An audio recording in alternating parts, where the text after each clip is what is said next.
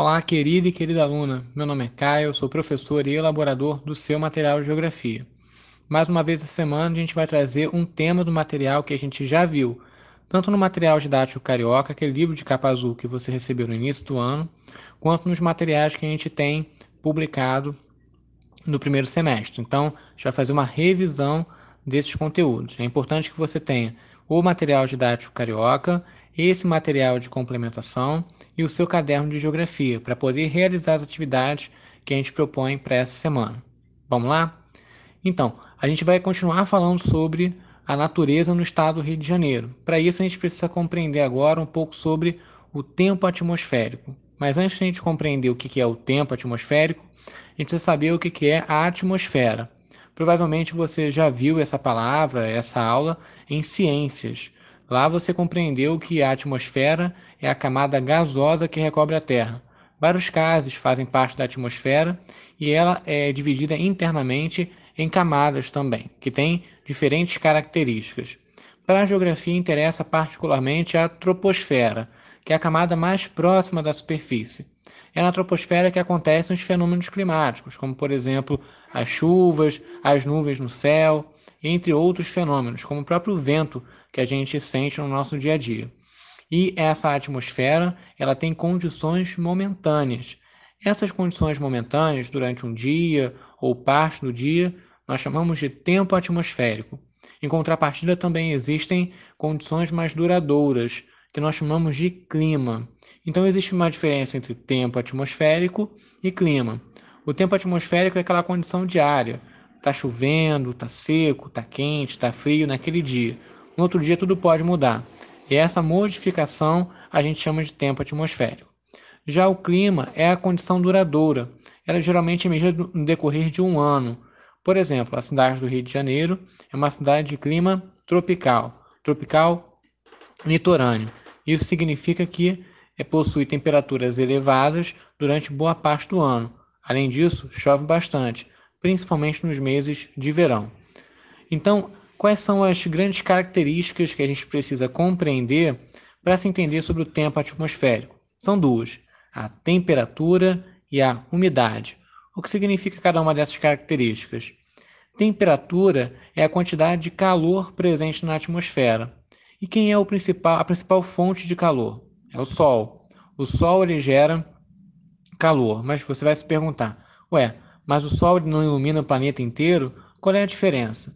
Existem algumas pequenas diferenças, como por exemplo a altitude, a proximidade ou a distância do mar, a, a, a posição dos lugares é, no planeta. Então, todas essas características vão fazer variar a temperatura. Por exemplo, a cidade do Rio de Janeiro possui uma temperatura muito mais elevada do que as cidades do sul do Brasil, que, devido à sua posição, recebem uma incidência menor de raios solares. Por isso, lá a temperatura é, via de regra, menor do que a daqui. Existe outra característica da atmosfera que influencia no tempo atmosférico, que é a umidade. O que é a umidade?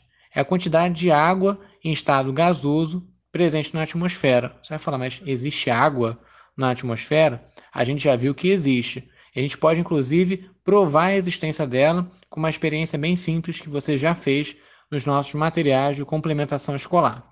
Então, essa quantidade de água na atmosfera e a temperatura determinam a condição do tempo atmosférico. Para você compreender como isso varia de um dia após o outro, tem uma atividade no seu material bem interessante. É uma tabela você vai preencher essa tabela com informações de temperatura e umidade em cada dia da semana, do dia 9 de novembro ao dia 13 de novembro. E como é que você vai saber sobre isso? Primeiro você vai consultar esse link que está presente no seu material. Se você não tiver como acessar esse link, não tem problema. Basta você consultar jornal, rádio ou a própria TV nos telejornais. Todos os dias aparece algum programa que apresenta a previsão do tempo esse mesmo, o tempo atmosférico. Então a temperatura pode variar de um dia para outro em alguns graus Celsius. Graus Celsius é a unidade de medida da temperatura. Existem outras formas de medir a temperatura, mas por enquanto não interessa para a gente. Interessa a forma que a gente mede aqui, que é em graus Celsius. E a umidade. A umidade, por sua vez, ela é medida em porcentagem. Então, quantos por cento há de umidade no ar? É isso que você vai saber. Quanto mais próximo de 100%, maior a probabilidade de chover. Quanto mais próximo de 0%, menor a probabilidade de chover. E do outro lado, você vai identificar de qual local é essa, esse tempo atmosférico. Município, qual município, estado, país e qual a estação do ano. São informações fáceis de você reconhecer. A número 3 pede para que você analise esses dados da tabela, ou seja, quais são as principais características do tempo atmosférico nessa semana em que você pesquisou. Por último, tem um desafio bem interessante. Tem uma imagem do Morro do Corcovado. Dá para ver o Cristo Redentor? Bem difícil, né? Ele está encoberto por nuvens. O Cristo Redentor está no alto de um morro que acaba alcançando, vez ou outra, a altitude das nuvens, e naqueles dias mais nublados acaba sendo encoberto. Chegou a sua vez de mostrar como é que está o tempo atmosférico nessa semana.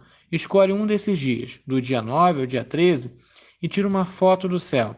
Com essa foto, você prepara um folheto explicando qual é a condição do tempo naquele dia.